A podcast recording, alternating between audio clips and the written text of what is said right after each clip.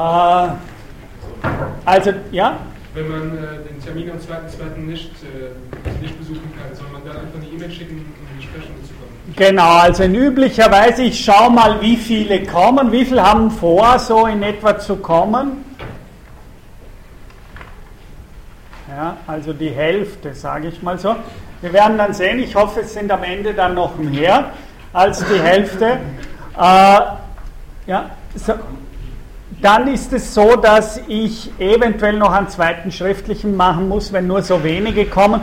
Und sonst ist es so, dass man ab März bis Ende April in meine Sprechstunde kommen kann, eine mündliche Prüfung ablegen kann, immer davor eine E-Mail bitte schicken an mich. Ja? Also Sie können einfach eine E-Mail schicken, würde gerne nächste Woche Dienstag äh, in die Sprechstunde kommen, dann kriegen Sie von mir, ja, am besten 9.15 Uhr oder so. Ja? Also so läuft das bei den anderen Terminen. Einschalten ist jetzt mal der Bino. Aha. Ah ja, da ist der eh schon. Sehe ich, danke sehr. Kommt da Bild auch, oder? Ja, ich kann sie überschieben. Eigentlich, ich werde es nochmal ausschalten oder was war der Grund, warum man nicht? Ah, nein, das ist, a, das ist ein bisschen eine blöde Sache mit dem. Da muss man nämlich manchmal auf die Wand halten. So, so anhalten. Wenn Sie mal kurz, so, das strahlt nämlich zurück. Aha, also ich muss einschalten, ja, so nicht eigentlich, hier, genau, sondern ja, diese so ein bisschen herumprobieren. Ich bleibe Ja. aber trotzdem nur da, schau, wie es geht. Und dann, Genau, dann schalte ich ihn dann nochmal hoch, da müsste eigentlich genau. das. Aber eigentlich soll es jetzt gehen. Gut, danke. Äh, ja, da waren noch Fragen. Wo erfährt man das dann, ob es einen zweiten schriftlichen gibt oder nicht? Das erfahren Sie immer auf meiner Website, auf jeden Fall auf der E-Learning-Plattform und die werden auf dem offiziellen äh, Anmeldesystem bekannt gegeben. Äh, wie gesagt, wenn genug kommen, dann werde ich die weiteren Prüfungen schriftlich machen. Ja, und äh, stellen Sie die Vorlesung in die Audio gibt? Oder wird die von jemandem in die Vorlesungen, die Folien können Sie bekommen über die E-Learning-Plattform. Also auf der E-Learning-Plattform zu dieser Vorlesung, da konnten sich und haben sich ja ganz, ich glaube, über 90 Leute angemeldet am Anfang des Semesters. Da sind sowohl Literatur als auch die Folien zu bekommen. Ja? Aber die Das hat irgendeine Dame mal gesagt, dass sie das übernimmt. Die weiß ich nicht, ob hier ist. Ja, wie eine Telefonnummer. Ich wollte Sie mal fragen, ich habe mit ihr vor den Ferien nochmal darüber kommuniziert, wegen den Audiomitschnitten. Und sie hat gesagt, sie möchte alle gesammelt hochladen. Ich weiß nicht, was draus geworden ist. Aha. Es haben ja noch zwei gefehlt oder so. Ja. Aber sonst gibt es alle für die Prüfung relevanten äh, Unterlagen gibt es auf der E-Learning-Plattform, die die Elisabeth Schäfer eingerichtet hat. Ja?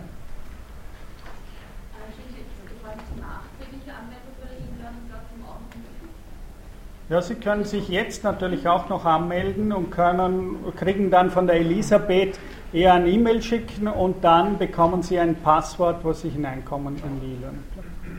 Ja? Muss man sich für die Prüfung, für die erste anmelden irgendwie? Oder Ja, also wenn es geht, melden Sie sich offiziell am Anmeldesystem an und äh, können dann auch ganz offiziell an der Prüfung hier teilnehmen. Ja?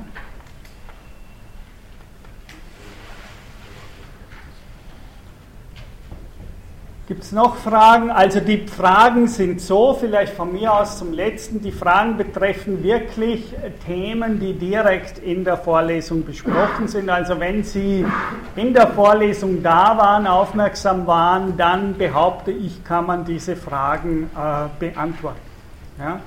Schwieriger sind eher, und das mache ich natürlich absichtlich, die Fragen sind schon so gestellt, dass sie für Leute gestellt sind, die wirklich auch in der Vorlesung waren. Gut, natürlich über die Audiofiles kann man, kann man das extern jetzt auch machen, aber grundsätzlich frage ich so, dass es wirklich Themen berührt, die hier direkt in der Vorlesung besprochen sind. Und das ist auch der Grund, warum ich Ihnen rate, wenn Sie die, je früher Sie machen, umso mehr haben Sie die Themen präsent. Ja.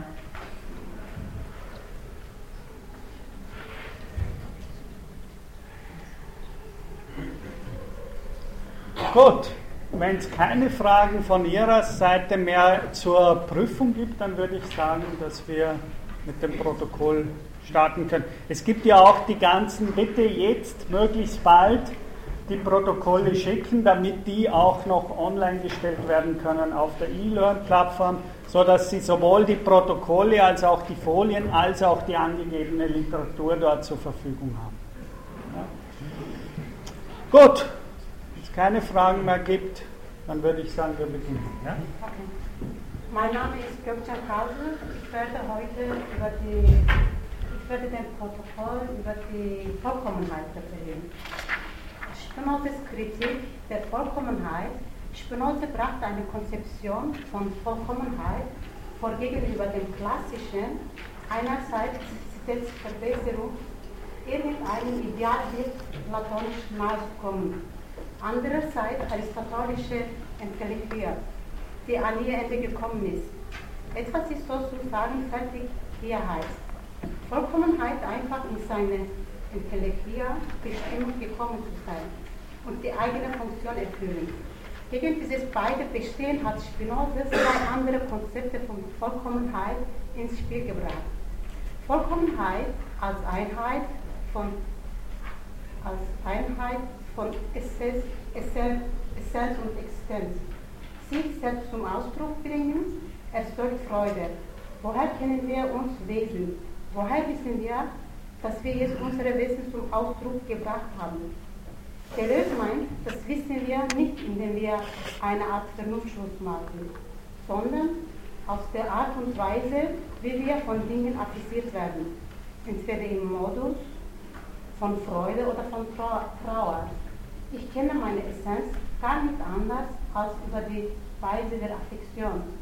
Ob zwei Menschen dieselbe Essenz, das heißt für Spinoza dieselbe Begierde haben, dass sie vom selben getrieben werden, die Essenz eines Individuums ist die Art seiner Begierde, dass diese Begierde sich ausdrücken und erhalten will.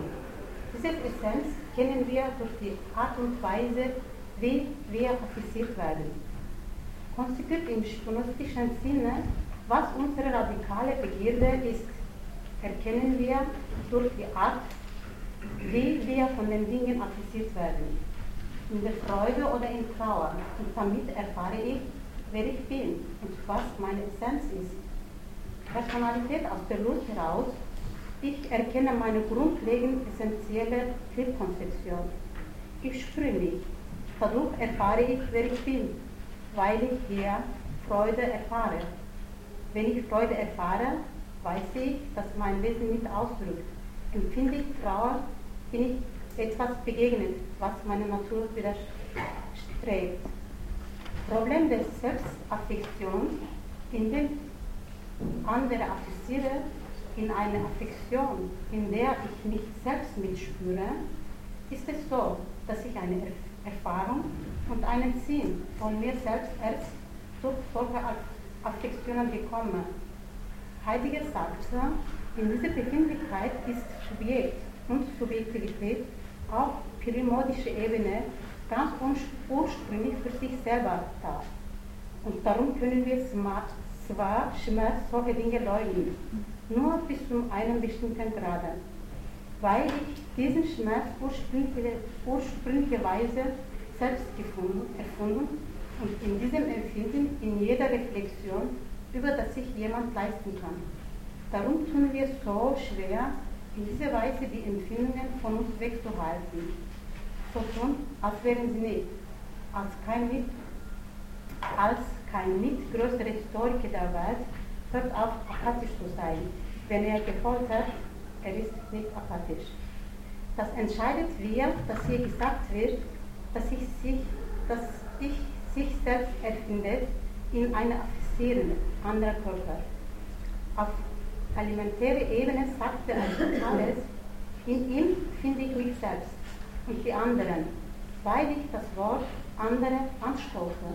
Auch gleichzeitig erfahre ich in der Empfindung des Affizierens, erfahre ich mich selber jemand von mitten anderen. Was ursprünglich diese Erfahrung, Heterogenität, wie, wie Aristoteles sagte, dass das viel ursprünglicher als dann die Unterscheidung. Ich und andere oder solche Leute. Die Theorie, welche hier besteht, dass ich die Berührung von etwas nicht selber und Widerstand gleichzeitig finde. Dass ich etwas, das ich hier berühre und empfinde. Damit erfahre ich das Grenze meines Selbst und erfahre ich gleichzeitig die Empfindung. Aristoteles sagte, die Griechin, die als Form. Aber er sagte, das Ende meines Körpers ist eines lebendigen Leibes, ist die Grenze, an der ich an etwas anderes stoße. Das heißt, endet mein Selbst und mein lebendiger Körper. Affekt, Affektivität als das, worin ich überhaupt erst gekommen bin. Zweite Definition von Vollkommenheit. Ja, vielleicht, dass wir wechseln. Könnte ich Ihren Namen nochmal haben? Gökçen, Kaube. Ja, Kölchen Kaube. Oh, dann mache ich weiter. Ja, wie Sie, Sie können ja mal wechseln. Ja? Danke. Ja, danke. Also den, den grundlegenden Unterschied, oder ich will mal kurz vorstellen, ich bin der Christoph, nur für die Fragen dann. Also der, oder nicht den Unterschied, das Gute für mich, das Schlechte für mich, das sind die zwei äh, konstitutionellen Wörter beim Spinoza, so wie wir im Lesen mit Gilles Deleuze. Das haben wir besprochen, das letzte Mal sind wir genau darauf eingegangen. Gut für mich, schlecht für mich, was heißt das oder woher kommt das? Zu verstehen ist das nur vor dem Hintergrund äh, des Gesamtkonzeptes von Spinoza, sage ich mal. Und als Überschrift für dieses Gesamtkonzept würde ich wählen den Pantheismus, obwohl er das selbst vielleicht nicht so gemacht hat. Und ich werde dann später in meinem Vortrag noch auf den Panentheismus zu sprechen kommen. Das ist eine, anderes, äh, ein anderes Gedanken, äh, eine andere Gedankenkonstruktion von äh, Karl Krause, der diese Elemente des, des Pantheismus in seiner Philosophie aufnimmt, aber trotzdem also nicht so anti-Descartes gelesen wird, wie es bei Deleuze vielleicht der Fall ist durch Nietzsche, sondern wo man oder sagen wir so, Krause äh, erkennt die Ähnlichkeiten zwischen Descartes und Spinoza an und konstruiert aus diesen, diesen, dieser Ähnlichkeit ein harmonisches System. Also er bedient sich da äh, Philosophen wie den, äh, Georg, den, den, Leibniz, benutzt er dafür, also aber nicht im Sinne von einem Konzept von präestabiler Harmonie, das nicht, sondern er konstruiert durch eine Wesensschau was ja auch kein neues Konzept ist, aber durch eine Wesensschau konstituiert ein wissenschaftliches System, in dem der Pantheismus enthalten ist. Das schreibt sich nieder auf seine Naturphilosophie. Und das steht auch im Gegensatz zu dem, was wir das letzte Mal angesprochen haben beim Hegel. Wir sind nämlich darauf gekommen, dass der, den Hegel seine Konstruktion, äh, die dann in eine Rechtsphilosophie mündet, die aus unserer Sicht vielleicht fragwürdig ist oder aus Sicht von manchen Menschen fragwürdig ist, wie man die kritisch im Vorhinein schon äh, also ausräumen kann, wirklich ausräumen. Man geht anders an die Ideen heran. Ich hoffe, es geht jetzt nicht zu schnell, aber ich bin gleich eingestiegen auf den Krause, was der zweite Teil von meinem Vortrag ist. Ich wollte aus dem, was du schon gesagt hast, also dieser, die, die Perfektion, ich nenne es die Perfektion oder diese Ideale, die Idolen, die Götzen, oder die hohen Ideen, die ewigen Ideen, also solche äh, extrem äh, geistlastige äh, Konzepte philosophischer, philosophischer Natur ähm, sind eher fragwürdig, wenn man den Spinoza so liest, wie es Deleuze tut. Aber ich sage, es ist möglich, den Spinoza auch ganz anders zu lesen, nämlich den Cartesius nicht so zu schelten an manchen Stellen, aber ihn auch nicht zu erheben, sondern ich glaube, dass man beide Konzepte in einem organisch-harmonischen Wissenschaftsbau äh, vereint darstellen kann und dass die Vorteile beider Konzepte dann erst zum Tragen kommen. Also, möchtest du noch was zum letzten Mal sagen? Ich habe jetzt schon ja, vorausgezeigt. Dann möchte ich gerne ein bisschen weitermachen, wenn ja, ich das erkläre. Zweite Definition von Vollkommenheit Sie dürfen sich die Essenz bei Spinoza nicht vorstellen wie eine überzeitliche, vorzeitige, platonische Idee, wie es Deleuze behauptet. Hauptfehler war der klassische Leser von Essenz.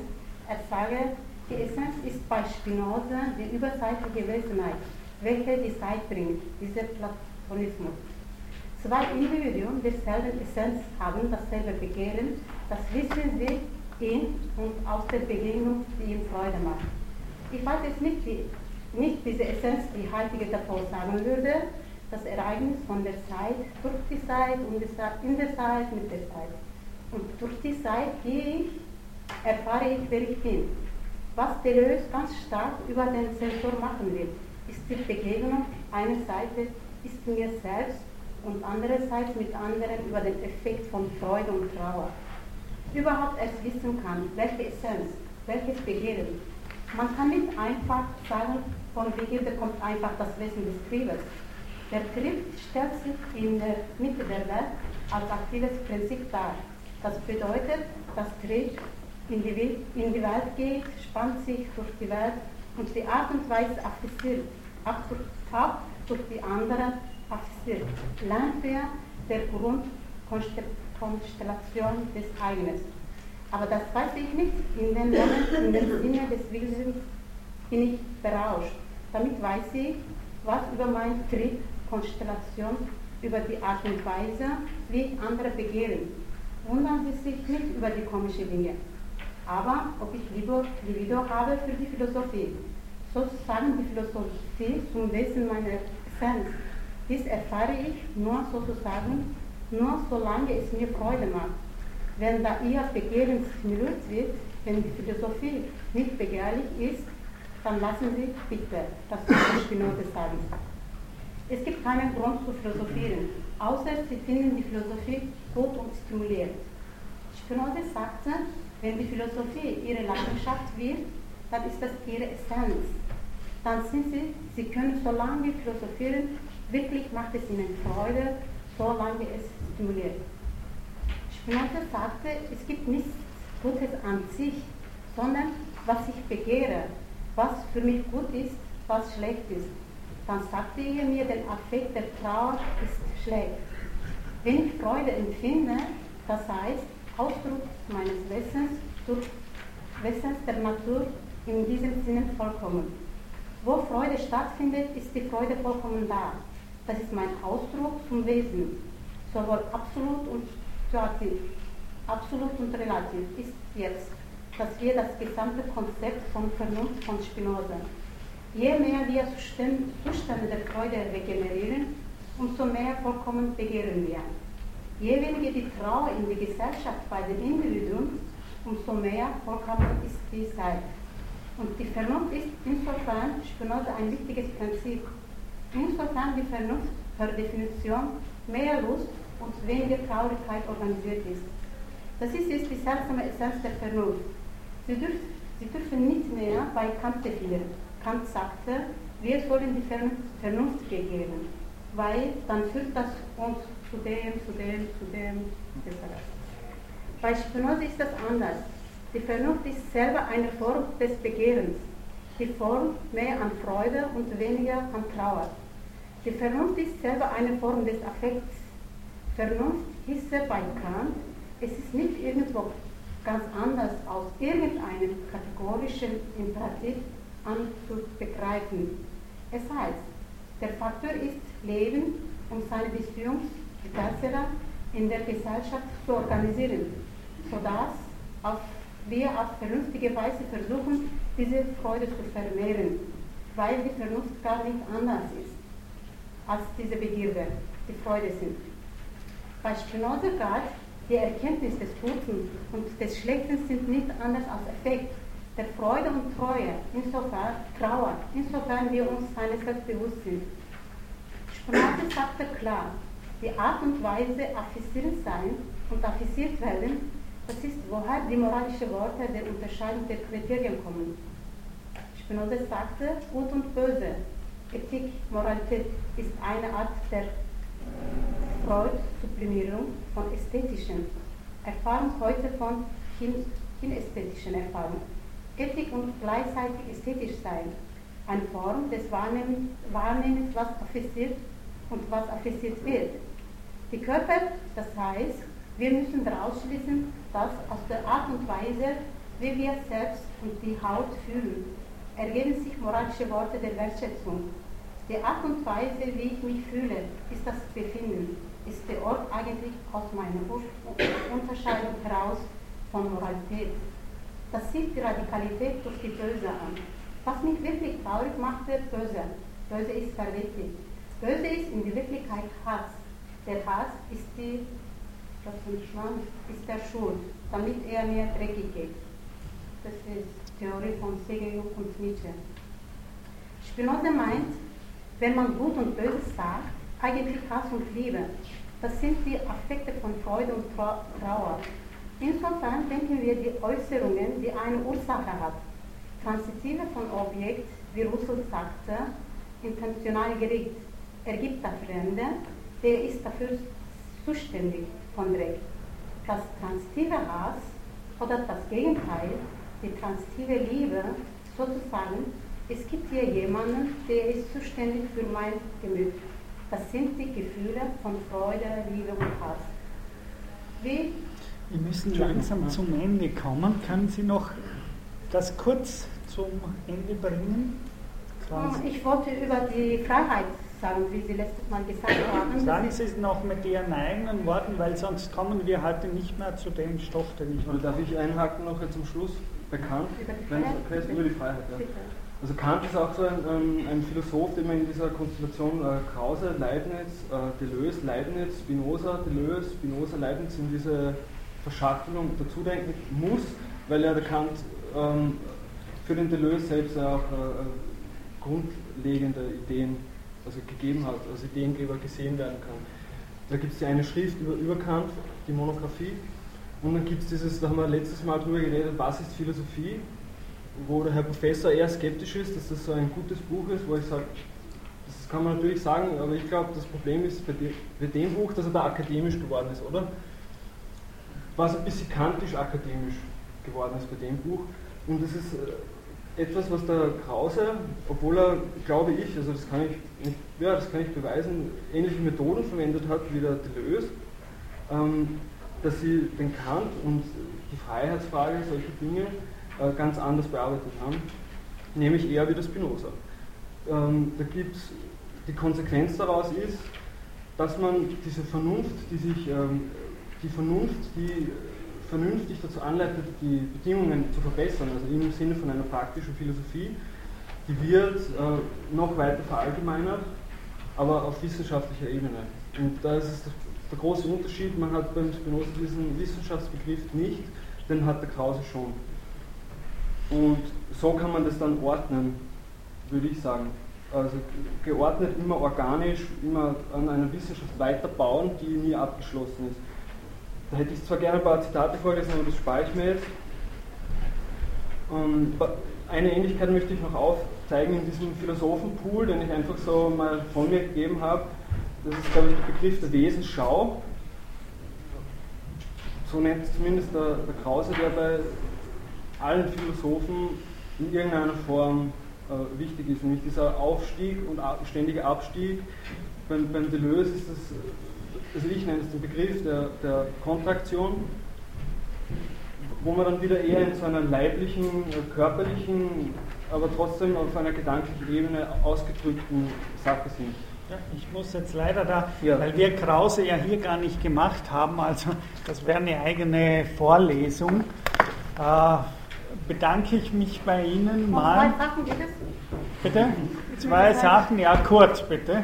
Es geht um die Freiheit, wie die Nietzsche gesagt hat, die in der europäischen Kultur, das ist Freiheit, definiert man so, entscheidet frei und gibt dann Entscheidungen frei. Das ist eigentlich Machtsystem, die Individuum, Individuum verantwortlich, obwohl sie nicht verantwortlich sein müssen. Äh, das ist auf eine Art und Weise äh, Nihilismus, sich selbst vernichten soll. Mhm. Ressentiment. Und es gibt zwei Sachen nur. Es gibt äh, die Erkenntnis des Guten und Schlechten ist nicht anders als Affekt der Freude und Trauer, insofern wir uns unser bewusst sind.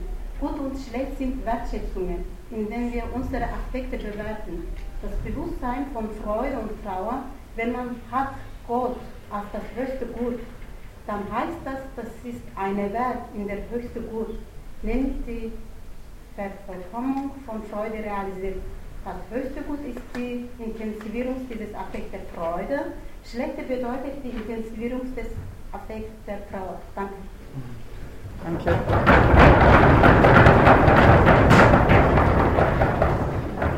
Gut, also herzlichen Dank. Ich würde bitten, wie ich gesagt habe, von der Zeit ein bisschen sich an die Zeit zu halten. Äh, also einerseits die Protokolle verdichten, nochmal wiederholen, was wir gesagt haben. Und natürlich also von, von Krause, das war ein Exkurs, den wir hier nicht besprochen haben und zu dem ich daher jetzt auch nicht groß Stellung nehmen kann, weil wir schon am Ende der Vorlesung sind und wir jetzt noch in den fünften, nämlich in den großen abschließenden Teil der Ethik von Spinoza eindringen. Äh, oder ein bisschen hoffentlich vor- und eindringen werden. Vielleicht eine Sache, die ich gerne noch sagen würde zu dem Protokoll äh, inhaltlich, nämlich wirklich, dass Sie versuchen, wenigstens einige Differenzen zwischen Philosophen, Sie haben sie auch angesprochen, aufrechtzuerhalten, nämlich zum Beispiel Kant und Spinoza, die eben nicht dasselbe gesagt haben, Sie müssen sich wirklich mal die Differenz des gesamten Ansatzes von Ethik hier klar werden, dass zum Beispiel Kant Sätze sagt wie der kategorische Imperativ darf gerade nicht aus irgendetwas Empirischem abgeleitet. Verstehen Sie, das ist so antispinozistisch wie nur solche Sätze. Das heißt, Vernunft heißt offensichtlich bei Kant was völlig anderes als Vernunft, dasselbe Wort äh, Ratio bei Spinoza heißt. Denn Spinoza sagt gerade das Umgekehrte. Jede ethische Regel, die nicht aus der Empirie der Affektivität sozusagen herausgetätigt wird, ist keine gute ethische Regel. Also geradezu äh, kontrovers zu Kant. Das heißt, beim einen wird die Regel gerade gegen die Affekte und im Nichtbeachten der Affekte als solcher deduziert. Solange die Deduktion des kategorischen Imperativs eine empirische Basis hätte, wäre sie und könnte sie nach Kant nicht das leisten, was sie leisten will. Während hier, und damit komme ich jetzt schon zum fünften äh, Teil, hier im wahrsten Sinn des Wortes die Ethik aus der Ästhetik herauskommt ja? Es ist hier, ich habe schon auf das Buch meiner Studenten hingewiesen, Denken im Affekt. Und dass Böller recht hat, zeige ich Ihnen jetzt gleich an den ersten Stellen, äh, die, die sehr vielsagend sind, nämlich in der Art und Weise, wie sie übersetzt werden und was im Lateinischen wirklich dasteht. Ja, bei Spinoza. Nämlich, also gerade in diesem Sinne, wie ich jetzt gesagt habe, Unterschied von Kant und jemand, der aus dem deutschen Idealismus kommt und Spinoza übersetzt, ja, und äh, im Unterschied zu dem, was bei Spinoza nachweislich dort steht. Nämlich der fünfte Teil der Ethik, wie einige andere Teile, beginnt ja mit einer Art Vorwort, bevor er dann zu seinen ganzen äh, Deduktionen kommt. Ja. Und in diesem Vorwort, Seite 527, heißt es, in diesem fünften Teil der Ethik, dann wieder zurückkommen wir zum ersten Teil, nur von einer ganz anderen Seite, weil der erste Teil, wenn Sie sich erinnern, hat ja geheißen Gott. Ja?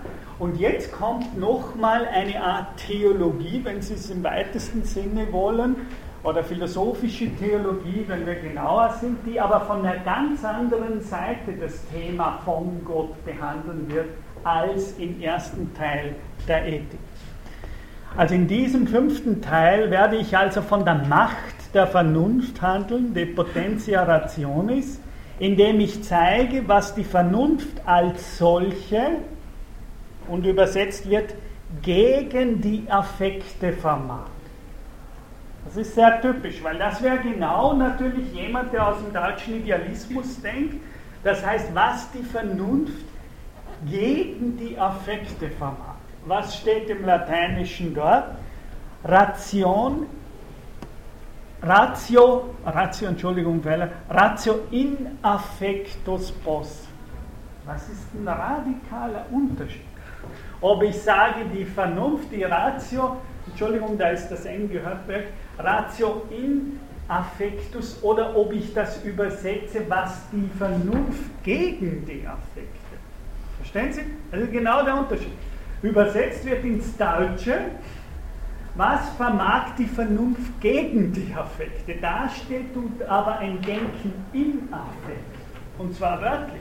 Das heißt, es ist ein Denken, in dem das Denken immer schon, wie Heidegger sagen würde, ein gestimmtes, immer schon ein aus einer Befindlichkeit heraus denkendes Denken ist, im Unterschied zu einem Denken, das sich selbst eben apathisch wendet, indem es gerade als das nicht affizierte, das rein beobachtende, frei von Empirie, äh, von Affektion äh,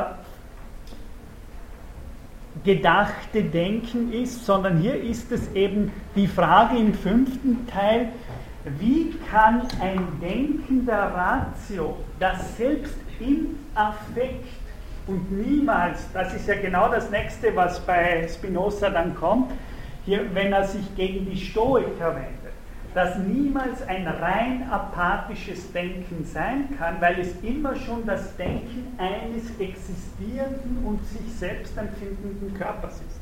Es ist eben der Geist eines in actu existierenden Körpers und damit ist das Denken selbst schon ein Denken in Affektus, in dieser Exponiertheit und Ausgesetztheit gegenüber der eigenen Affektivität. Und es ist eben gerade nicht ein Denken gegen die Affekt. Ja? Bitte? Ja, genau. Genau, genau. Aber das ist, das ist natürlich ein aus dem deutschen Idealismus sozialisiertes Denken und Denker, der, das uns aber so, wie ich an einigen Stellen, wie auch beim Konzipere, das mit Begreifen übersetzt wird, Ihnen einfach zeigen wollte, dass wenn wir einen deleuzianischeren Blick auf Spinoza haben, für uns natürlich auffällig ist, dass hier nicht ein Gegen steht im lateinischen Originaltext, sondern im wahrsten Sinn genau die Immanenz. Natürlich. Das ist die Immanenz, ein Denken in der Immanenz der Affektivität. Oder wie Heidegger sagen würde, ein Denken als Modus des Inseins inmitten der und nicht ein Denken im Sinne eines klassischen objektivierenden sozusagen Beobachters, der in gewisser Weise körperlos von außen aus der Vogelperspektive eines bloß die Welt betrachtenden, von ihr nicht betroffenen Subjekts über die Welt reflektiert. Das sind zwei völlig unterschiedliche Positionen. Und äh, selbst wenn die große Mainstream äh, in diese Übersetzungen von Spinoza auch im Sinne einer idealistischen Lesart gehen, dann zeigen diese Stellen ganz klar, dass die Lesart von Deleuze, und das heißt das Stärkmachen der Immanenz des Denkens selber, auch vom Text her an vielen Stellen radikal legitim ist und vertreten werden kann. Ja? Also genau das habe ich versucht darzustellen, dass mit der Krause äh, auch deswegen nicht zum deutschen Realismus gezählt wird, weil seine Philosophie die, genau diese Bedingungen nicht erfüllt. Also sie ist nicht so rein geistig, rein transzendental. Ja. Es ist keine rein logische, enzyklopädische äh, Entfaltung von irgendwas, was man sich denkt, sondern er hat immer diesen äh, Lebensimperativ. Ja, ja, nur halte ich hier eine Vorlesung über Spinoza. Ja, das heißt, ich kann jetzt nicht Deleuze, das sind eh schon zwei riesige Reiche. Das heißt, ich kann leider nicht auf Ihre Fragen eingehen, weil wir sonst ewig äh, außerhalb des Kontextes von Spinoza und Deleuze uns bewegen. Das ist aber natürlich, was Sie sagen, sachlich ist ja genau das, was ich versucht habe oder versucht habe, hier ein Semester lang klarzumachen, dass, äh, die, dass das, was Spinoza als Vernunft denkt, ein Denken ist, das leiblich ist, das gestimmt ist, äh, dass sich genau in den nächsten Passagen heißt es, das ist eben der Fehler der Stoiker, heißt es dann in diesem Vorwort, Sie haben das ja alle gelesen, wo es dann heißt, die Stoiker gehen fälschlicherweise davon aus, dass wir den Körper gänzlich beherrschen. Aber das würde bedeuten, dass wir eine Vernunftkonzeption haben, die grundsätzlich stoisch-apathisch ist, die also eine Möglichkeit hätte, sich radikal von der Körperlichkeit und Affektivität zu befreien. Äh, und genau das Umgekehrte ist die Intention und das kann man vehement vertreten. Andere, sage ich hier rigoros, andere Lesarten sind einfach nicht legitim vom Text her. Weil äh, warum geht er jetzt genau als nächstes auf die Stoiker ein, als diesen Vernunftbegriff, den er gerade ab? Da muss man Heidegger, das Blöde an Heidegger ist nur, dass das Spinoza ganz wenig zitiert. Das, er macht es in späten Schriften noch, aber da auch immer eigentlich nicht wertschätzen.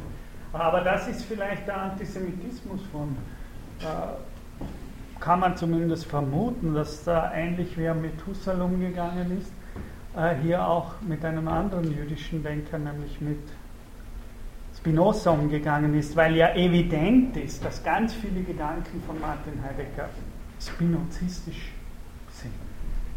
Äh, gerade wenn man diese ganze Immanenzdenken hernimmt, in Sein und Zeit zum Beispiel. Ja?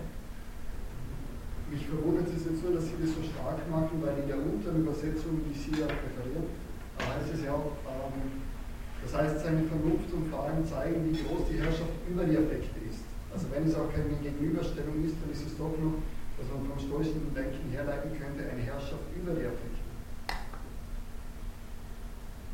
Was meinen Sie jetzt? Wo die Affekte vermag und dann, was die Freiheit des Geistes oder auch die Glückseligkeit ist. Sind Sie jetzt im zweiten Absatz schon? Genau. Ja? Gut, dann lese ich den mal ganz für alle nochmal vor, weil Sie jetzt schon. Hier werde ich also, wie gesagt, allein von der Macht des Geistes handeln, das heißt seiner Vernunft, und vor allem zeigen, wie groß die Herrschaft über die Effekte ist. Und was steht da? Steht da über? Wie heißt es im lateinischen Text? Ja? Das ist eben, aber das sind Welten, darüber streitet sich gerade Spinoza. Wenn ich hier sage, da steht über, dann habe ich mich vom Text gelöst und habe ganz einfach das gemacht, was in meiner Vorhabe als idealistischer Denker eh klar ist, nämlich dass die Vernunft der Ort ist, erstens der apathisch ist und damit nicht in den Affekten ist. Und ich habe das zweite Vorurteil des deutschen Idealismus tradiert, nämlich dass die Vernunft, wenn wir sagen, okay, wir sind immer wie Kant in der Anthropologie zum Beispiel, in pragmatischen, wir sind immer leibgebunden und hin und her, das kommt dann schon, aber sozusagen zumindest dann, dass die Herrschaft des Imperiums, der Vernunft und der Ration über die Affekte ist. Es wäre ja noch besser, dass wir uns von den Affekten leiten lassen und dass wir sozusagen Freude und Trauer an Wahrheitsgehalt über unsere Essenz aussprechen. Sie müssen mal schauen, das hat ja diesen meisten Männer empört. Nicht umsonst, das war ja für die eine Katastrophe. Das war ein, ein Wirrkopf-Undenker. Ein Undenker, dass er sagen kann, ich weiß etwas über meine Essenz, dadurch, dass ich Freude oder, oder Trauer habe. Aber wenn Sie nicht die Kluft und den Streit, den Polemus zwischen zum Beispiel einer Vernunftkonzeption von, von Spinoza, dass der den weißen Männern da was hinwirft, ordentlich vor den Kopf stoßt.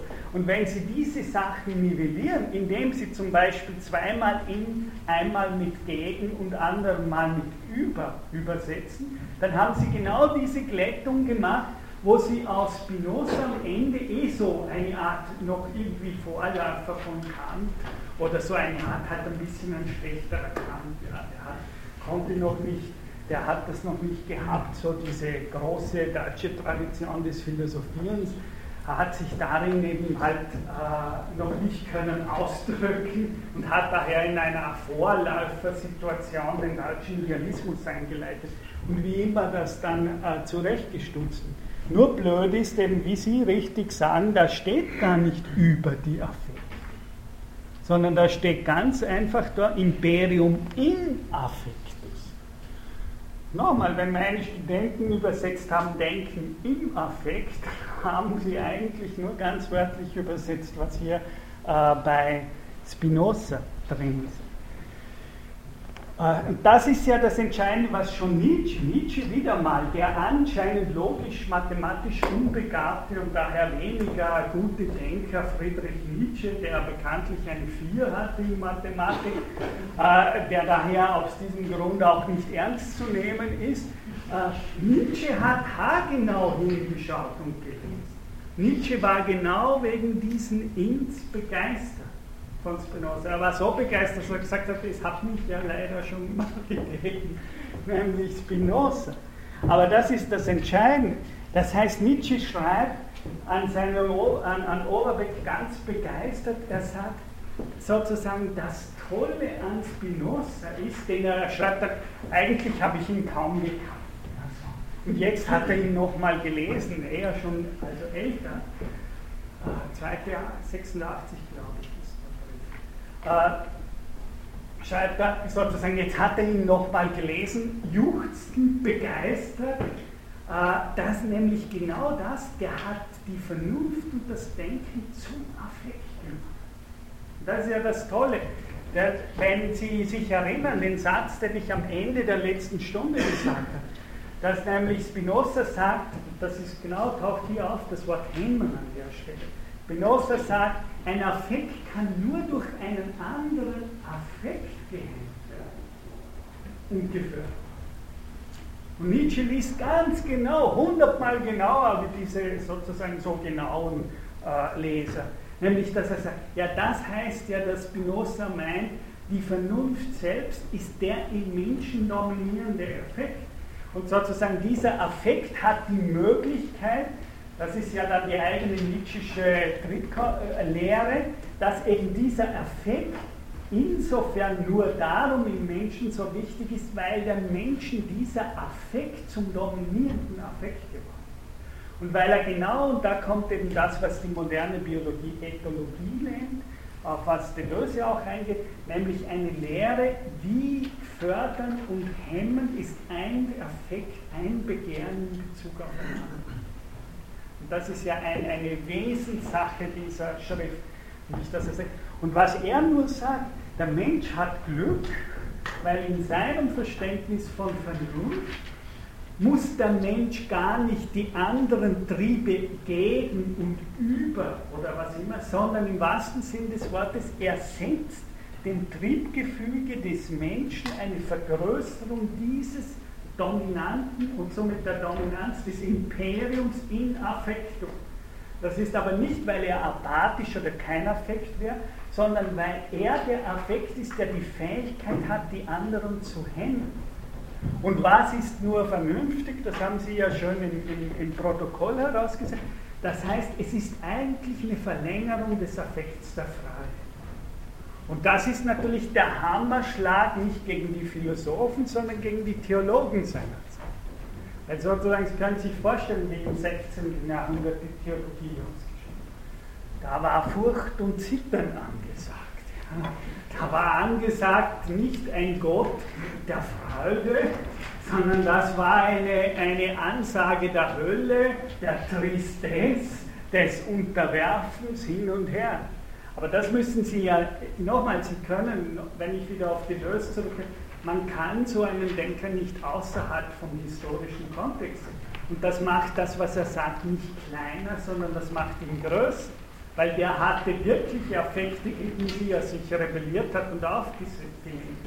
Das war eine bestimmte Auffassung von Vernunft gegen bestimmte Philosophen und er hat sich gleich auch noch angelegt mit dem ganzen Klerus seiner Zeit weil er gesagt hat, was die da betreiben, ist eine völlig unvernünftige Theologie, in der es eigentlich um Förderung von Mangel geht und nicht sozusagen um das sozusagen sich selbst in dem, im Begehren der Freude ernst zu nehmen. Gott ist ja kein anderer Name als genau diese Begehrlichkeit der eigenen Freude gegenüber. Das Ja sagen oder wie ich es mit der immer sage, das Resignieren der Freude. Das ist es, was jetzt plötzlich Gott heißt. Und das ist natürlich nicht umsonst von den fast allen Theologen seiner Zeit als Atheismus geprägt. Das heißt, der Spinoza, der Atheist. Von den Philosophen, weil der will das Ethik auf dem Gefühl gründen und von den Theologen, weil der nicht wirklich gottesfürchtig ist. Das ist kein Gottes. Und er würde sagen, das ist absurd, das ist, das ist die Gegenverständnis seines Begriffs von Vernunft zu sagen, äh, Gott hat irgendetwas mit Gottesfurcht zu tun. Also, den Antidekart überspringe ich. Ach so, da bin ich ja eh. Wie habe ich mich mal.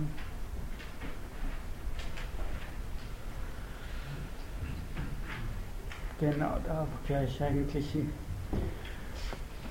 Dann jetzt, das nehme ich nochmal aus, was Sie auch im Protokoll gesagt haben, Vernunft als Ordnungsprinzip von Affekten. Ich habe das letzte Mal eher frei darüber geredet, jetzt will ich Ihnen nochmal einige ganz deutliche Stellen dazu liefern bei Spinoza selbst, dass nämlich Vernunft nichts anderes wie affektives Networking, könnten wir sagen, bedeutet bei Spinoza.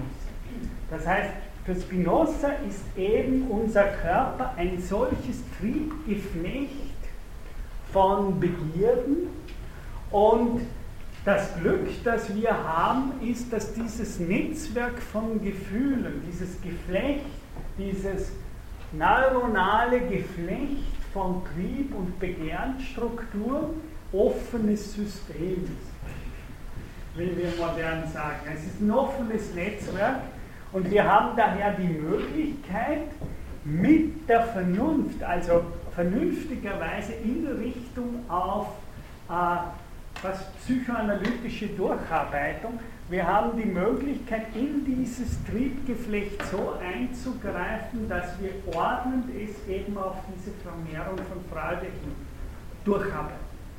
Ich würde wirklich aus dem 20. Jahrhundert sagen, dass hier der Begriff der Durcharbeitung Vernunft als eine Art Durcharbeitung der Netzwerke der eigenen Affektivität ein sehr gutes Wort ist für eine sachliche und nicht wörtliche Übersetzung dessen, was Spinoza wirklich meint, wenn er den Begriff Vernunft verwendet. Solange wir nicht von Affekten bedrängt werden, die unserer Natur entgegengesetzt sind, steht es in unserer Gewalt, also Affekte, die unserer Natur entgegengesetzt werden, also keine Schmerzen fühlen. Das heißt das. Unserer Natur entgegengesetzt ist Trauer und Schmerz. Also wenn wir nicht von solchen uns blockierenden, uns unserer Freude blockierenden Affekten ausgesetzt sind, steht es in unserer Gewalt, die Affektionen des Körpers gemäß seiner Ordnung zu ordnen und zu verketten. Ja, ganz moderne Begriffe. Zu ordnen und zu verketten, die dem Verstand gemäß ist. Ja? Also Sie sehen hier, die Vernunft ist hier wirklich ein Ordnungs- und Verkettungsprinzip von Affektivität. Mehr, aber auch nicht weniger und in dem Sinn ein Hemmen und Fördern äh, dieser Netzwerke und dieser Art und Weise, wie das verknotet. Das heißt, Sie müssten wirklich, wenn wir das neurophysiologisch denken, wenn Sie vernünftig sind, dann gehen Sie in die Netzwerke Ihrer neuronalen Affektorganisation hinein. Und zwar nicht nur in einem reproduktiven Sinn. Also sozusagen, wenn die Vernunft beginnt, sich mit Emotionen zum Beispiel auseinanderzusetzen, ganz psychoanalytisch, dann arbeiten sie in einem produktiven Sinne, das ist eben, was er sagt, an diesem Netzwerk.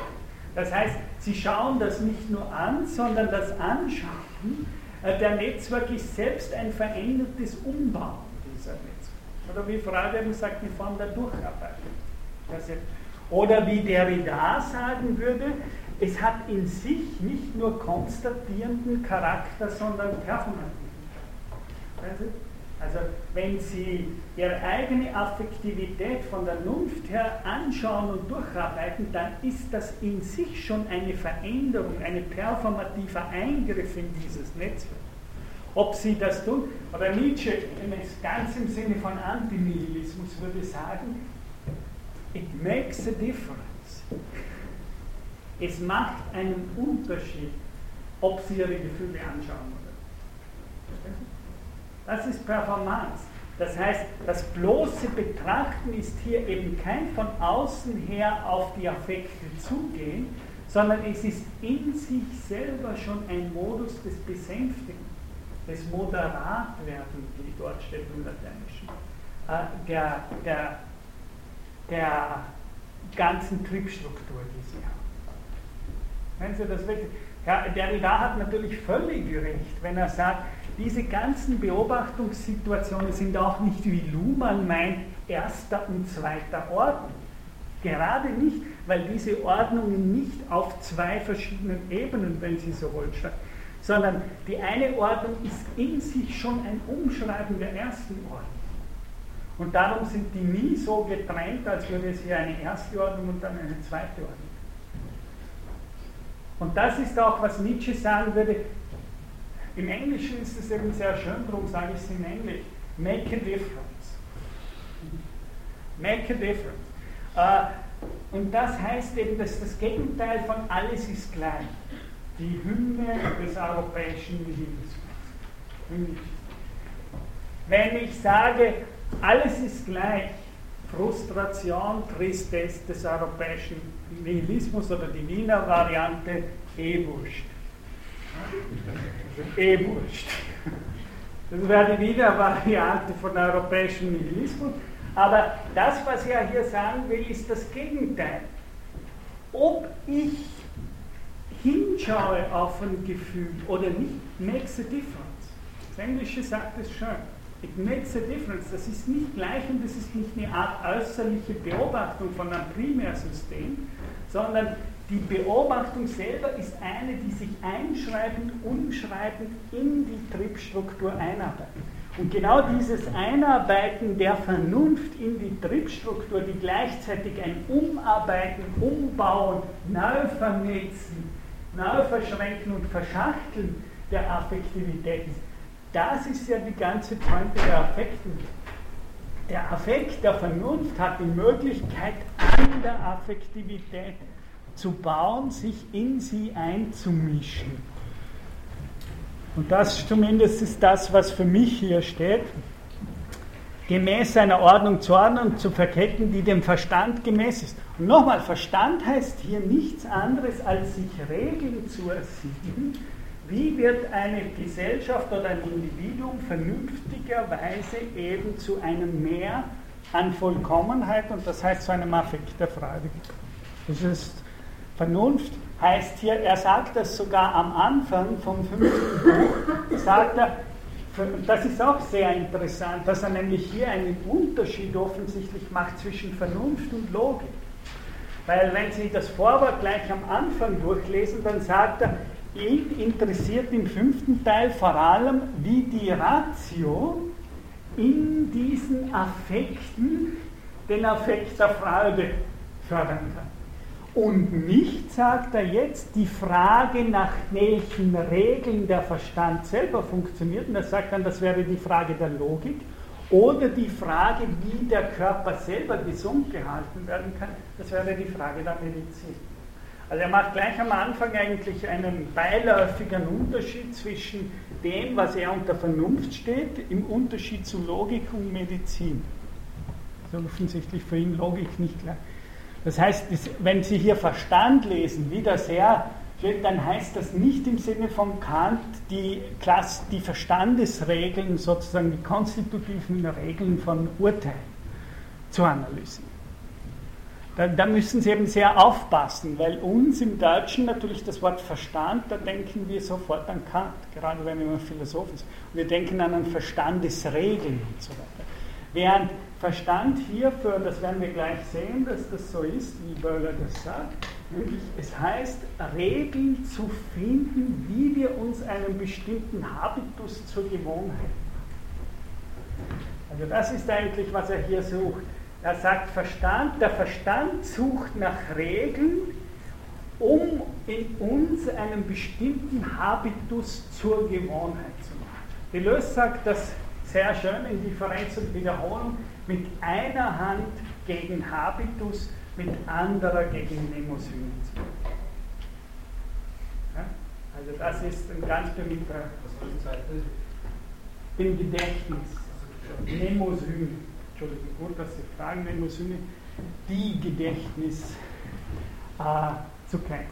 Das ist eine berühmte Stelle in, in Differenz und Wiederholung. Und das, was wir bei Spinoza hier haben, der Verstand ist der Versuch, im Französischen ist es schön, contracter und habit, eine Gewohnheit annehmen. Eine Gewohnheit annehmen heißt im Französischen eigentlich eine Gewohnheit zusammenziehen. Synthesis. Ja? Also man nimmt eine Gewohnheit an, indem man etwas, wenn Sie so wollen, zusammenzieht und sich damit einen gewohnheitsmäßigen Habitus bildet. Ja? Und das heißt kontrahieren. Deleuze spielt immer wieder mit dem Französischen mit dem Wort, äh, dass das eigentlich Synthesis meint, Kontraktion im Französischen, von der Sprache her gedacht. Eine Gewohnheit annehmen.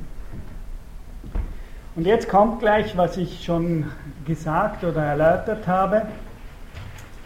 Das Beste also, was wir tun können, solange wir nicht eine vollkommene Erkenntnis unserer Affekte haben, ist ein richtiges Prinzip, das heißt sichere Regeln für unsere Lebensführung zu konzipieren, diese unserem Gedächtnis einzuprägen in Memorien, also da haben wir schon Mnemosyne, äh, einzuprägen und sie beständig auf die besonderen Fälle, die im Leben häufig vorkommen, anzuwenden, damit so unsere Vorstellungskraft weitgehend von ihnen, diesen Regeln, affiziert wird und sie uns jederzeit zur Verfügung steht.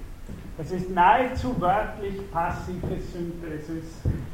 Es ist fast wörtlich das, was Husserl passive Synthesen Sie haben hier eine, einen Vorgang, der für, für Spinoza ganz wichtig ist. Sie müssen da eine ganze Reihe von Sachen unterscheiden. Er sagt, wir müssen uns bestimmte Regeln erfinden, Verstandesregeln, aber jetzt heißt Verstandesregeln ebenso viel wie, dass wir einen bestimmten Habitus uns zur Gewohnheit machen, gemäß dieser Regel.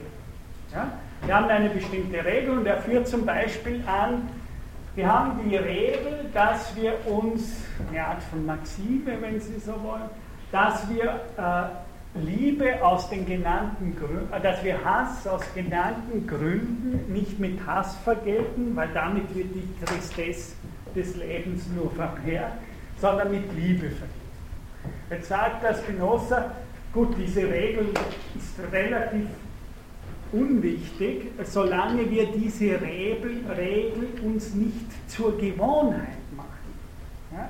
Das heißt, wenn ich nur sage, okay, es ist gut, wenn man Hass mit Liebe vergeht und nicht mit Hass.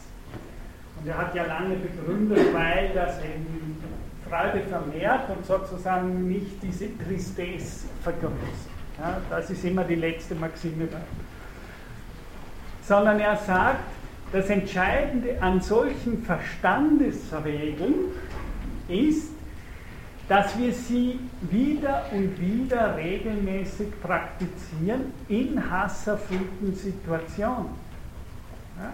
Das heißt, das sind Regeln, die situativ an hasserfüllten Objekten permanent fast äh, Dostoevsky-mäßig, Raskolnikow-mäßig experimentell erprobt werden.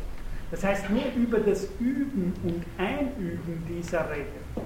Nämlich wo hinein? So sagt Spinoza, dass sie uns in Memoria, in das Gedächtnis eingeschrieben wird. Und das ist auch noch nicht genug. Wenn sozusagen, es kann jemand üben, Hass mit Liebe zu vergelten, und das macht er situativ wieder und wieder und wieder. Damit nimmt er eine Gewohnheit oder einen Habitus. Das ist aber noch gar nicht das Ende dieser Geschichte, sondern Spinoza sagt gleich darauf, damit sich diese in Zukunft ad hoc, das heißt sofort melden.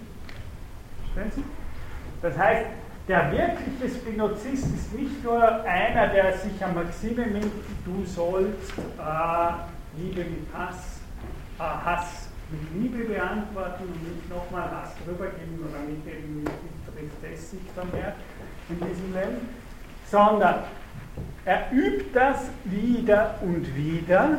Und wenn Sie so wollen, durch diese Einübung der Gewohnheit und des Habitus ist er, und das ist das, ist er so, dass diese Maxime mehr oder weniger als im Gedächtnis einverleibte, im wahrsten Sinne des Wortes inkorporierte Leben, de facto sich beginnt von selber automatisch zu nehmen.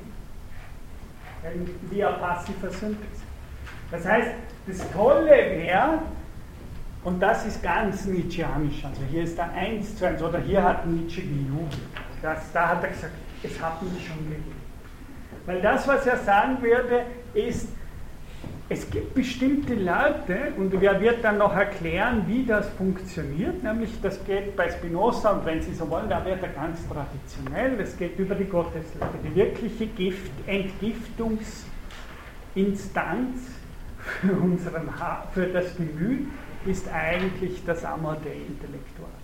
Aber da kommen wir dann noch hin sozusagen. Das ist der eigentliche Entgiftungsmodus, also wie er sich dann eine Theologie der Freude vorstellt, an, anstelle einer Theologie der Tristis ja, und des Mangels. Äh, das, was er hier sagt, ist de facto, wenn jemand wieder und wieder so eingeübt ist, dass er sich in sich selbst ein Memorial, also sozusagen in der ein Verleibung dieses Verhaltens ein Gedächtnis und eine Gewohnheit generiert hat, dass er de facto irgendwann gar nicht mehr anders kann, als sofort sieht er ein hasserfülltes Objekt, würde Freud sagen, kann er drüber, macht er. Oder so. Ja? Das heißt, als Freud würde sagen, die Ironie oder der Witz ist eine super Weise, um mit destruktiven Mächten umzugehen auf eine konstruktive Weise oder wie es im Tai Chi oder Tao, im Taoismus heißt sozusagen, man lässt sie dann ins Leere. Ja? Ein ganz schlecht ist eben das Einhaken. Ganz schlecht ist dieses Einhaken, weil dann sozusagen kommt die ganze Motorik des Ressentiments, der Tristesse und so weiter in Gang. Aber das, was er sagt, ist, erst dann, wenn sozusagen sich dieser Habitus beginnt nach bestimmter Art des Übens von selbst automatus, wie Deleuze sagen würde, quasi maschinell zu, zu melden. Wenn ich so gewohnt bin, aha, da kommen immer diese institutionellen Ressentiment-Geschichten oder diese Beziehungsgeschichten mit Ressentiment, dann sagt er, der ist wirklich Meister der Heiterkeit, der gar nicht mal immer einschnappt, sondern der immer dann schon ein Quantenhumor, Ironie, Distanzierung sozusagen nicht in das Messer laufen in sich hat. Äh, und das ist aber, was er sagen würde, und das wird für Deleuze ja dann selbst ganz wichtig, das ist eigentlich, wenn, wenn ich Ihnen allen Kittler empfohlen habe letzte Stunde. Es ist eine Art und Weise von fast maschinell gewordenem Gedächtnis oder Habitus. Also sozusagen, es geht hier um Aufzeichnungs- und Einschreibungssystem. Im Asiatischen ist das ganz klar. Smriti, Gedächtnis, ist primär ein Archiv der Einschreibung, äh, der, der fleischlichen Einschreibung. Achso, die Uhr geht gar nicht, sehe ich, oder? Aber ich habe noch ein bisschen Zeit. Ja? Also das müssen Sie denken. Denken Sie sich mal so einen Absatz selber zu Hause durch, genau in Bezug auf diese Verhältnisse. Wie wird hier eigentlich, was heißt hier eigentlich Gedächtnis? Was heißt, warum muss, was heißt, und wie muss das Gedächtnis sein, wenn das wirklich eine Art Maschine, Einschreibungsmaschine, ein Diktiergerät ist, wie der damals hat, sozusagen, wo man die Dinge hineinschreiben kann, wo sich sozusagen durch regelmäßige Anwendung dadurch in und durch diese Einschreibung eine Art Habitus und Gedächtnis bildet, das nun ich bin und mitbringe, und zwar situativ. Verstehen Sie? Einer, der wirklich Humor hat, äh, dem fällt dann ad hoc in der blöden Situation etwas ein, um eben nicht einzuschlafen. Während der, der keinen Humor hat, gar nicht anders kann, als kaum kommt das Hassobjekt schon schon ab bis zu. Ja? Und schon sozusagen ist die Prozess geschlossen. Aber das ist hier gesagt. Das heißt, einerseits haben wir Möglichkeit, die gute Botschaft, dass wir, dass diese Gedächtnis- und Gewohnheits- und Habitussysteme offene Systeme sind. Das heißt wieder, die Vernunft, das ist nicht ein fertiges Archiv, dem wir karmisch ausgeliefert sind, sondern das ist de facto etwas, was sich so in uns selbst, ganz wichtig, in uns selbst eingeschrieben hat, dass wir eigentlich meistens dieses Selbst sind. Verstehen Sie? In den meisten Situationen spricht, das ist Husserl, das ist Derrida natürlich, sprechen wir im Memorium. Das heißt, ich spreche jetzt aus dem Gedächtnis. Und wir sprechen aus dem Gedächtnis in diesem weiten Sinne, dass wir Zitat unserer Familiengeschichte sind, unserer Gesellschaftsgeschichte Das meint ja Derrida mit Iteration. Das heißt, ich selbst bin zunächst und zumeist Gedächtnis. Und dieses Gedächtnis ist meine Leiblichkeit. Sozusagen mein Leib ist vor allem dieses Speicherbewusstsein, wie die, wie die Buddhisten sagen, in das sich permanent die Erfahrungen einschreiben, in das wir auch aktiv Erfahrungen einschreiben können. Und dieses Gedächtnis tragen wir am eigenen Leib mit uns mit. Und je nach der Art und Weise, wie das geschrieben und sozusagen als Aufzeichnungssystem fungiert, bin ich dann ad hoc situativ der, der ich bin. Darum ist ja die Durcharbeitung des Gedächtnisses auch in der Psychoanalyse das Um und Auf, also die Erinnerung. Weil, aber nicht, weil ich mich ab und zu an eine Vergangenheit erinnere, sondern weil ich meistens eine Situation auch beim Denken, das ist ja das Wichtige, was der Reda sagen will, eben in dem Sinne, dass es denkt. Warum? Schauen Sie an, beim einen, der eine hat Humor, der andere. Hat heißt hier eigentlich einen bestimmten Habitus eingeschrieben ins Gedächtnis, ja, in sein auf, leibliches Aufzeichnungssystem. Ja. Und jetzt, wie ist das so? Das ist ja passive Synthesis bei Husserl. Jetzt kommt, der eine hat Humor und der andere nicht. Jetzt kommen die in dieselbe Situation, ja, reagieren aber völlig unterschiedlich. Und zwar warum? Weil sich ad hoc situativ das, was sich als Gewesenheit, wie Hegel sagt, in diesen Menschen eingeschrieben hat, das meldet sich. Das heißt, wenn Sie ganz hegelianisch formuliert, wer sind Sie? Zunächst und zunächst bin ich mein Gedächtnis. Und dieses Gedächtnis ist nicht nur so, dass ich mich erinnere, sondern die Art und Weise, wie ich situativ reagiere, bestimmt sich aus der Art und Weise, wer ich war. Ja, sowohl in Asien, so, so kann man Aristoteles sogar lesen, wenn man das Totianene so interpretiert, und so voran kann man auch Hegel lesen. Das heißt, die Geschichte, die, oder wie Heidegger sagt, wir müssen unterscheiden zwischen Vergangenheit und Gewesenheit. Die Vergangenheit vergeht immer weiter. Ja? Also wenn wir jetzt rausgehen, dann ist diese Vorlesung vergangen und jeden Tag ist sie weiter vergangen. Aber was sich in der Vorlesung in sie eingeschrieben hat, das ist das Gewesene dieser Vorlesung. Und das tragen sie mit, morgen, übermorgen und überübermorgen. Und die Art, wie diese Gewesenheit sie mittragen, bestimmt auch mit, wie sie morgen und übermorgen und überübermorgen reagiert haben werden. Situativ. Ich meine, ich will jetzt nicht sagen, dass diese Vorlesung das ist, was ich die nächsten, die nächsten Tage und die nächste Lebenszeit maßgeblich bestimmt habe. Aber das System als solches, äh, wenn hier Spinoza von Gedächtnis, von Gewohnheit äh, spricht, äh, ist eben und das ist ja, da, da ist Husserl wirklich Vorreiter gewesen mit seiner Idee der passiven Synthesis, dass eben diese Art von Gedächtnis im Sinne einer Retentionalität nicht ein Ich erinnere, Verstehen Sie? Es ist ja nicht so, dass der, der Humor hat, sagt, jetzt ist eine Situation und jetzt, ich erinnere mich reflexiv daran, dass ich Humor habe, also muss ich jetzt was Lustiges erfinden. Das ist ja Schwachsinn. So funktioniert das Kopf. Und das ist, was Husserl mit Retentionalität sagt. Ad hoc kommt ihm der Witz.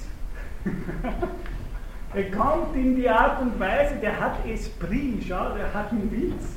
Ja, Frauen sind ganz anfällig auf Männer.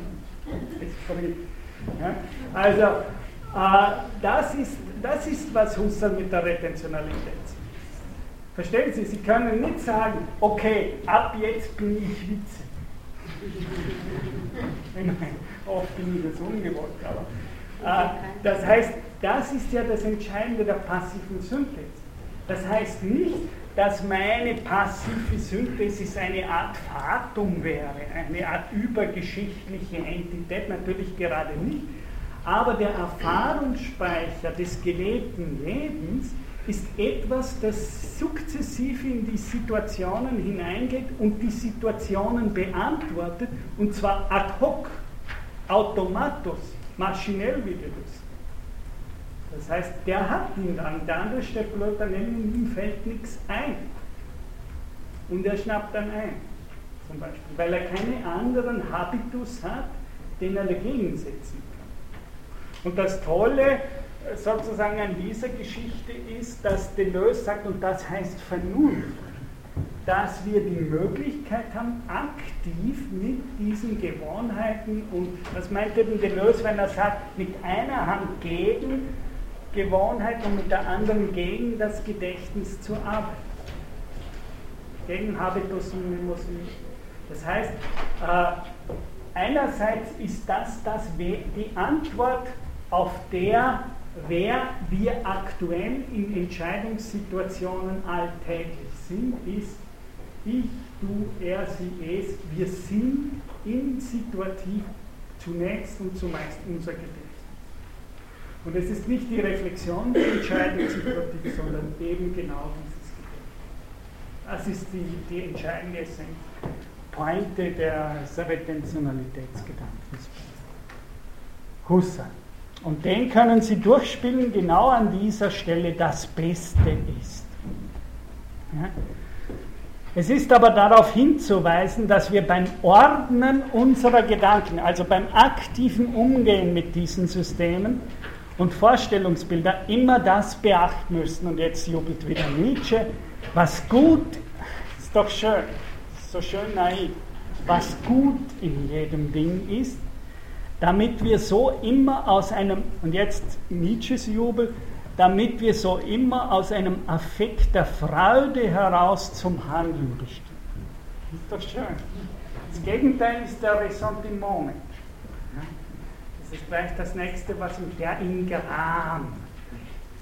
Ja? Und das ist eben dieses Positivistische von, wenn Sie wollen, von und Spinoza, der sagt, äh, die Frage ist nicht Mann, Gram ist Mann. Ja? Und das heißt, wir haben eine Kultur, sozusagen, die ganz stark auf diesen Gram aus ist. Die Wiener Granteln ist weltberühmt. Ja? Wir sind alle da drinnen in diesem Pott von Gott. Sie lieben es. Ihre Form von Liebe. Aber die ist völlig antispinozist. Also wenn Sie so wollen, hier, ist, hier, heißt das, hier heißt das wirklich so viel wie äh, nicht umsonst ist Freud hier natürlich in Wien aktiv geworden sondern das, was er hier sagt, gut heißt eigentlich aus einem Affekt der Freude heraus zu handeln. Das ist, was Nietzsche mit Aristokratie, das ist nicht primär ein politischer Begriff von Nietzsche, sondern das ist das Pathos der Distanz. Das heißt sozusagen Lebewesen, ich nehme Sie mal weiß, es gibt ja diese Freude bei Hunden und hin und her, damit wir nicht immer alles Gute auf den Menschen beziehen, also sozusagen, es gibt diese, dieses überschäumende Freude, die der platonische Hüpfer, äh, wie Platon sagt, also dieses, was Kinder machen, die dann grundlos, völlig unökonomisch herumhüpfen. Oder die Hunde, die hüpfen da, wenn sie spielen und hin und her. Und wie, wie Platon sagt, ist doch erstaunlich, wie uneffizient die sind. Die verbrauchen ihre Energie einfach nur so, indem sie sinnlose Hüpfer. Aber genau diese Hüpfer, dieses anökonomische Moment in der Ökonomie dieser Energieverschlalderung, wie Nietzsche immer sagt, die Natur ist doch alles andere als arm, die ist völlig überflüssige Formen, die bringt so viele überflüssige Formen heraus, unglaublich. Also welche, wie wir heute sagen würden, Artenvielfalt die eigentlich. Als ob sie den Mangel gar nicht kennen würde, sondern als ob sie nur eigentlich aus einem riesigen Hüpfer heraus eine Form nach der anderen pro produziert und mehr oder weniger hervorbringt. Also das ist, das ist der Jubel natürlich von Leuten, das nenne ich die, die drei, die großen drei Musketiere der Philosophie, Spinoza, Nietzsche, Deleuze. Also das sind die drei Denker der, der Affirmation, ja, die einfach sagen, aber schau, gut ist einfach das aus der Freude heraus. Sozusagen die Kinder, die hüpfen, ist einfach gut. Ja. Und das andere ist schlecht. Und da muss man nicht lang herummoralisieren, sage ich mal das ist doch das, wo, worunter Menschen eigentlich verstehen, was gut und was schlecht. Gut, ich glaube, dann würde ich sagen, also dass ich hier aufhöre und wir haben dann eine Stunde, also noch nächste Woche. Da werde ich es, glaube ich, gerade schaffen, dass ich zwei, drei Kleinigkeiten noch also nächste Woche ist ganz normal, da komme ich dann auch zum Ende und hoffe, dass am Schluss, wenn ich bin, hier auch das Ende, also die letzten Sätze der Ethik oben stehen werden auf den Folien. Die zweite Sache, die ich sagen wollte, eben nochmal Mittwoch, 2.2. ist dann der erste Prüfungstermin und das dritte, äh, ich werde nächstes Semester, weil ich diesmal doch jetzt sehr stark auf Spinoza äh, insistiert habe und eigentlich weniger Deleuze gemacht habe, wie ich mir eigentlich vorgenommen habe, werde ich es wahrscheinlich so machen, dass ich ein Seminar noch machen werde. Äh, das heißt Gilles Deleuze, Overturen zu Spinoza. Und da möchte ich in einer kleineren Gruppe sozusagen dann äh, stark die Schriften von Deleuze zu Spinoza nochmal durchmachen. Aber wie gesagt, nächste Woche sehen wir uns nochmal hier. Danke.